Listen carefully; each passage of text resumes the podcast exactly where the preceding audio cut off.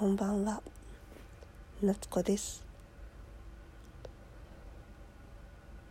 何を話そうかなと考えていた時にですね。先日ね一人で京都に行ってきたんですよ。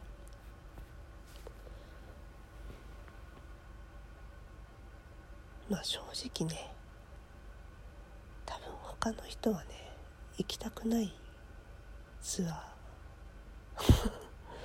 だったんですよね。私ねあんまり気にならないんですよけど。金曜日の夜にね夜行バスで行って。土曜日の夜に夜行バスで帰ってくる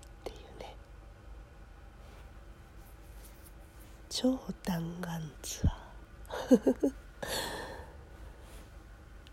皆さんね嫌だって言われました。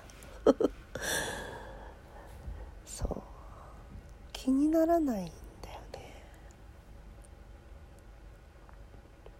なんかそういうところはね体力ではなくて安さを求めてしまうんですよ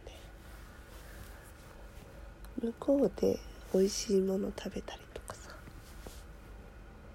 配管料もかかるじゃん。甘いものも食べたいし。交通費だってねかかるわけだから。なんか別にねあれだよ。私土日休みなので。日曜日が一日休みじゃないですか。そこで体力回復できればさ月曜日から仕事に支障は出ないじゃない。ってことでね行ってきたんですけれども。新幹線で行きたいとかね。一泊泊まりいろいろ言われました。ただそう一人でね行ってきたからね。全然気にならなかったんですけど。そう京都でねすごいすごく有名なお寺なのかな？鈴虫寺ってっていうねお寺があるんですけど。どうしてもねそこに行きたかったんですよ。前にね一回4年前ぐらいかなに行った時はねまあその時は他の人と一緒だったんですけど行ってで説法をね説いてくださる。そんなお寺なんですけ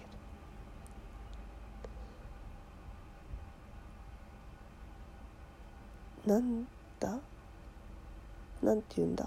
本堂っていうのか？本堂ではないのかな？その説法を説いてくださるお部屋にねスズムシがたくさんいるんですよ。本当にたくさん。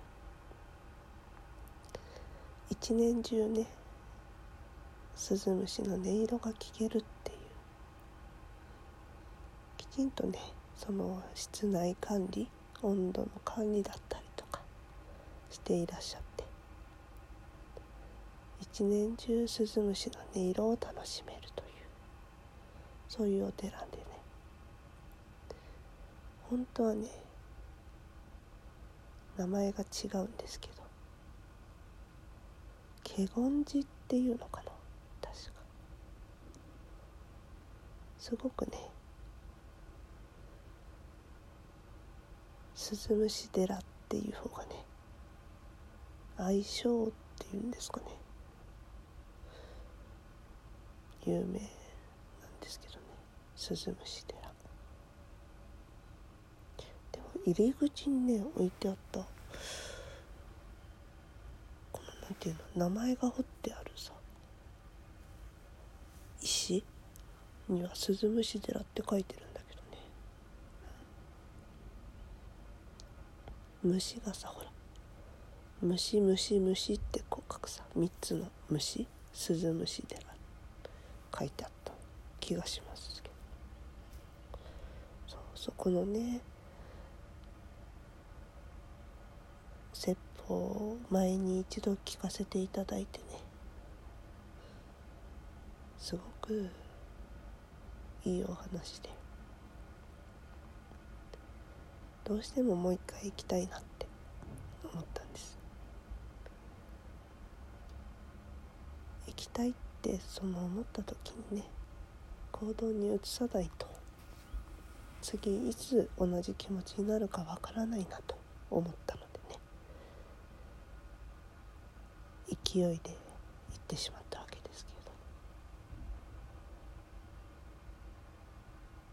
結果ね行って本当に良かったなって。一人で一番最前列でね聞いたんですけれども。ちょっとね泣きそうになるぐらいね素敵なお話を。聞かせていただきました。本当にねおすすめなんですよ。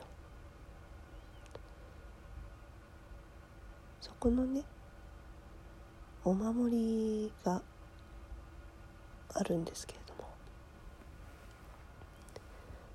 そこのお守りがねお地蔵様のお守りでね。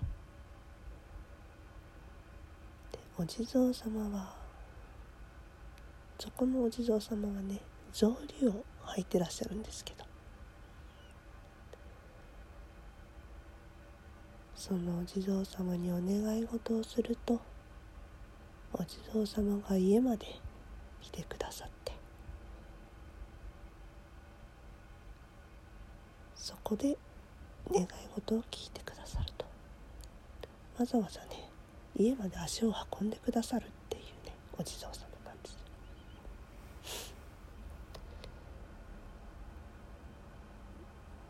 お地蔵様にそのお願い事を言う時にねきちんとこう住所を言ってくださいって言われるんです。まあもちろん私もねきちんと言ってきてお願い事をして帰ってきたんですけれども。なんでねもう一回行きたかったかというと先ほど1回目行った時にですねお守りを買いましてお地蔵様にお願い事をしたんですね。そのお守りは基本的に肌身離さず持ってくださいって言われていて私もそれを聞いていたのでねきちんと携帯のねカバーの中に入れたんだと思うんですよ。今もそうなんですけど。携帯がね一番お財布よりも持ち歩くなと思って。携帯のカバーの中にね入れたんですけど。1回目のね時は新幹線で行ったんですよ。帰りもね。そのね帰ってる途中でねいなくなってしまったんですよね。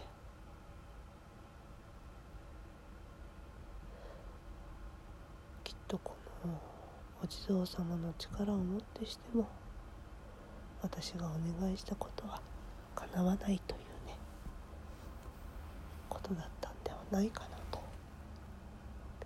本当はねその願いが叶ったらもう一度いらっしゃってくださいと。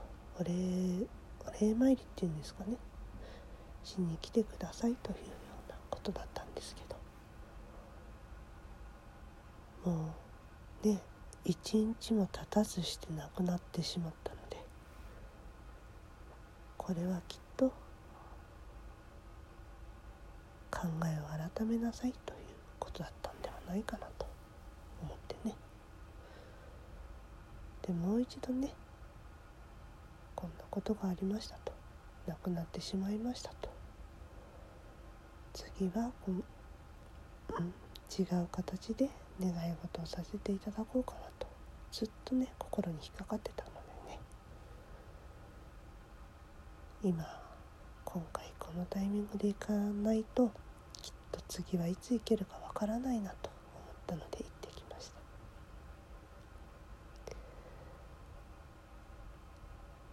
そのね鈴虫寺からね。と10分ぐらいのところにね。お酒を祀っているね。松尾神社というところがあって。で今私がやってるね。波動という e スポーツがね。あるんですけど。私花より酒というね。名前で活動しておりますのでそちらにも立ち寄らせていただきましてお酒の名前をお借りしてますと一言お伝えしたくてですね行ってきました。あとはね行ったことがなかったね銀閣寺とか哲学の道とかねあとねもう一箇所平等院鳳凰堂10円の裏ですね。あちらもねずっと興味があったんですけど行けなくてですね。まあちょっとね京都駅から遠いと言われてたのでねなかなか行ける機会がなくてですね。今回ね一人だったこともあってねすごくこう自由に動けたんですよ。まあ一人なんでね。正直ね金閣寺に行った時点でね3時とかだったんですよね。で行くのやめようかなと思ったんですよ。ちょっと遠いからね。だけどちょっとチャレンジしてみようかなと思って。バスで京都駅まで行って。そこから電車で宇治まで行って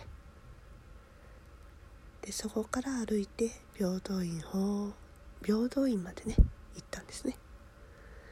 だけどね5時半閉園だったのかな。で5時ぐらいに着いたんですよ。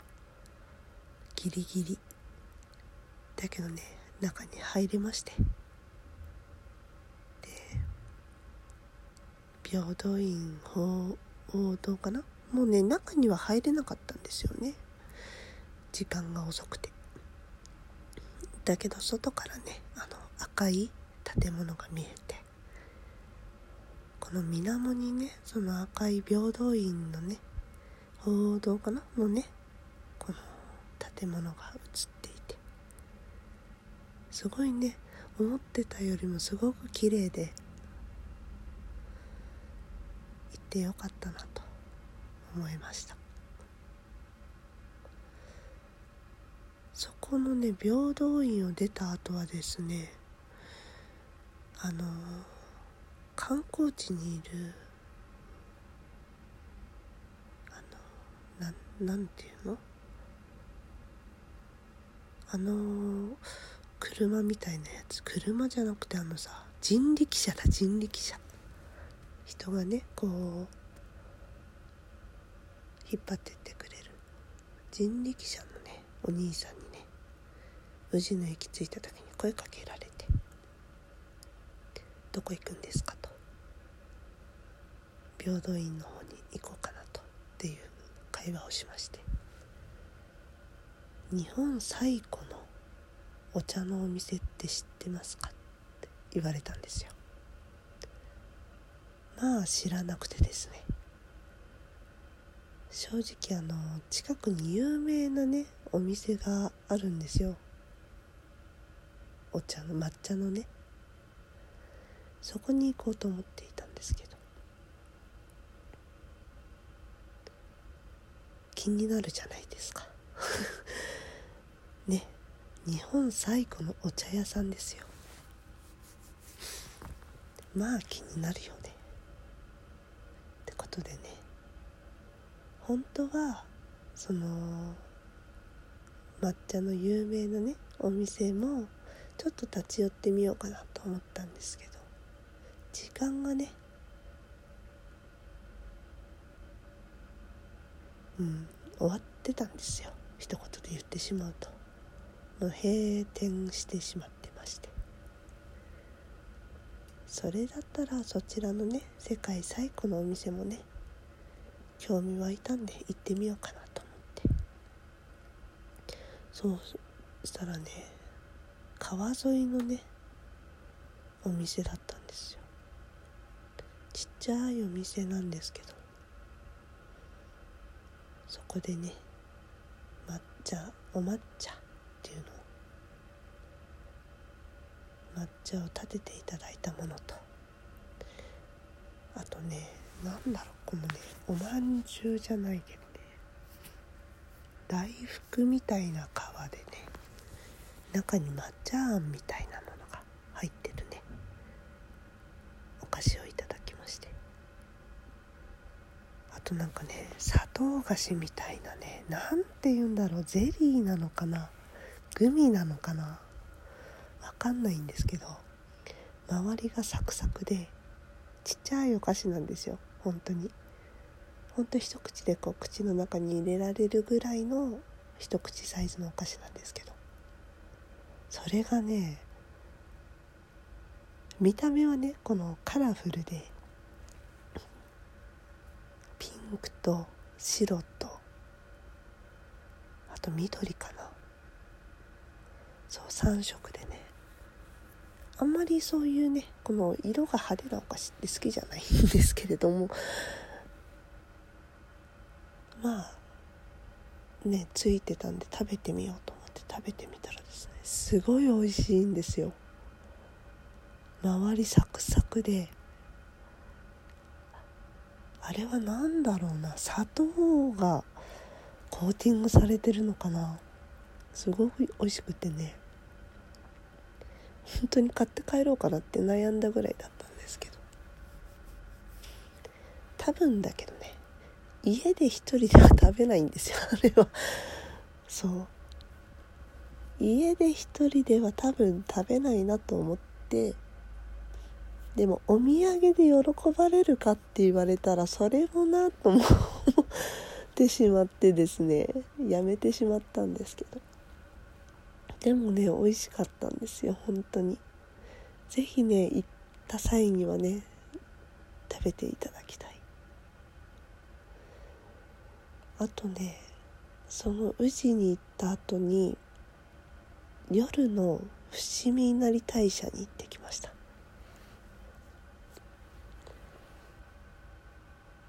あのねライトアップされてるんですよ。鳥居が。伏見稲荷大社ってねあの海外からのねお客さんが一番多いっていうね神社なんですけど。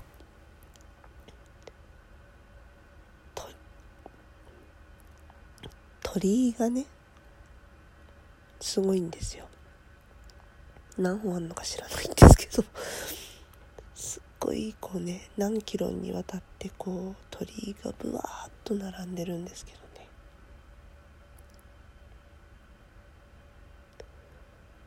すごい幻想的でした。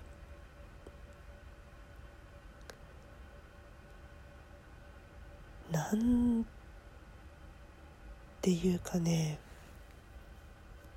いい表現をするとほんと違うところにこう入ってきたというかお客さんがすごく少ない日でね本当に周りに誰もいない状況で私一人歩いてる異次元の世界に吸い込まれたようなそういう感覚になるぐらいねすごい素敵な空間でした。幻想的でね誰もいないんですよ。シーンっていうね山のね音の中にね。この赤い鳥にライトが当たっていて。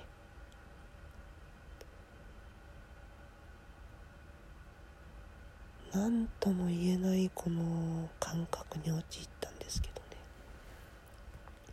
ただねふとね我に帰ったんですよ途中で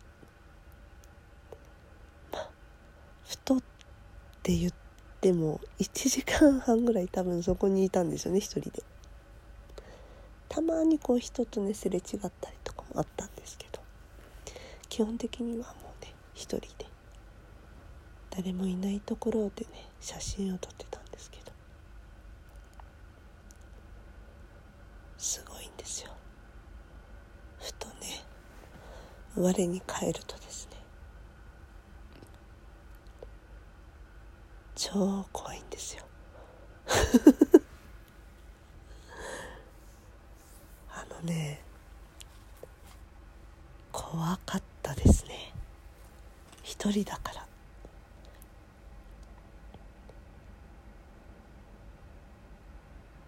ら。なんだろうねなんかねそのいい意味で幻想的だし違う空間にだけど悪い意味でも違う空間に連れて行かれそうな気持ちになるというか。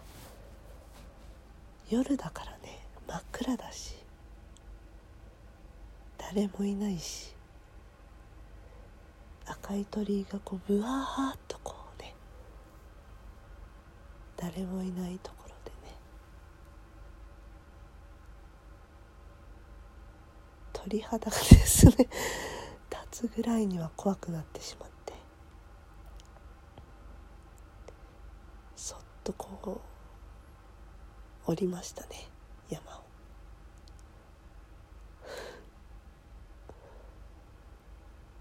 ただね本当に一人じゃなければ本当に何時間でも入れるぐらい素敵な場所でしたそうもう一個ね多分怖いって思った理由がねたまにこうね一つすれ違うんですけどね。それもね怖いんですよ。あとね前に行った時にね猿がですね大量に何匹もこうねいたんですよ。それをこうふとねこう思い返した時にね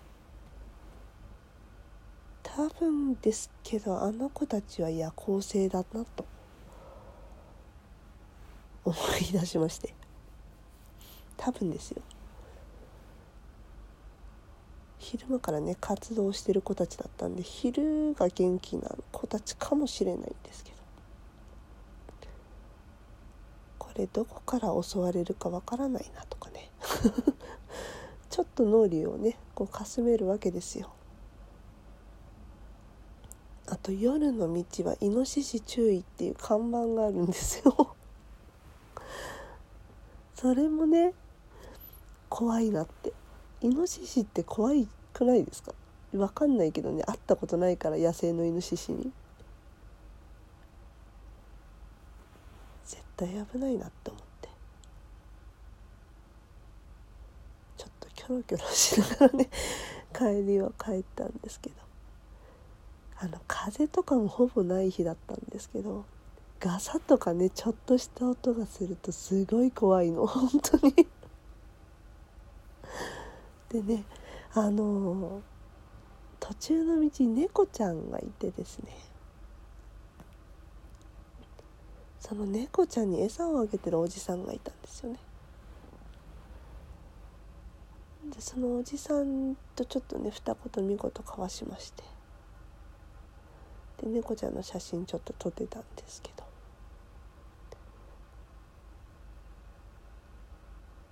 その猫ちゃんがね一回このご飯食べ終わってどっかね山の方に消えてってしまったんですよね。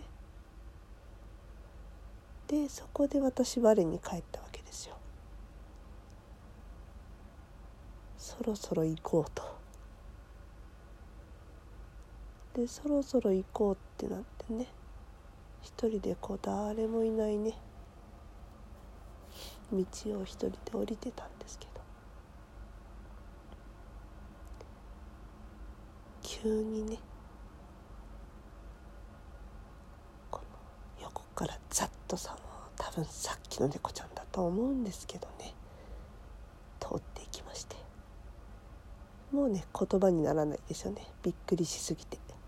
うんってなってね。すっごい怖かったんですよ。あの伏見稲荷って分かりますかね？あの狐を祀ってるんですよね。お稲荷さん。いやもうね本当に一瞬本当におきねお稲荷様がねこの出ていらっしゃったのかと思うぐらいのびっくり感でですごい一気にこの変なね汗が噴き出しまして。もうドキドキしながら帰りましたよね。でこれ、ね、着々とこのね坂道をね下っていくとね人と出会えるんですけどね。いやもう本当に怖い。それもね夜にねこのその鳥居のね影が暗く真っ暗なんですよ夜だから。そこにね人が立ってたりするんですよね。写真撮るために。それもまた怖いんですよ。あれ私見てはいけないものを見てしまったんではないかってねこう一瞬こうね頭をねさっとこうよぎるんですけどね。ちゃんと人でね。で胸をなで下ろすんですけどそんなとこで写真を撮るんじゃないってこうねさっきまで自分は撮ってたくせに思いながらね。そう私そう一人でね写真撮っててですね。外海外のね女性の方にね「ひ」って言われたんですよ。そうごめんねってあの帰り道思いながらね帰りましたけどね。そう。っていうかねもうね違うの。まだまだ話したいことあるんですけど実は結構あ30分経っちゃったね。30分はやりすぎたんでね。終わりにします。長くなってごめんなさい。聞いてくれてありがとうございました。大好きです。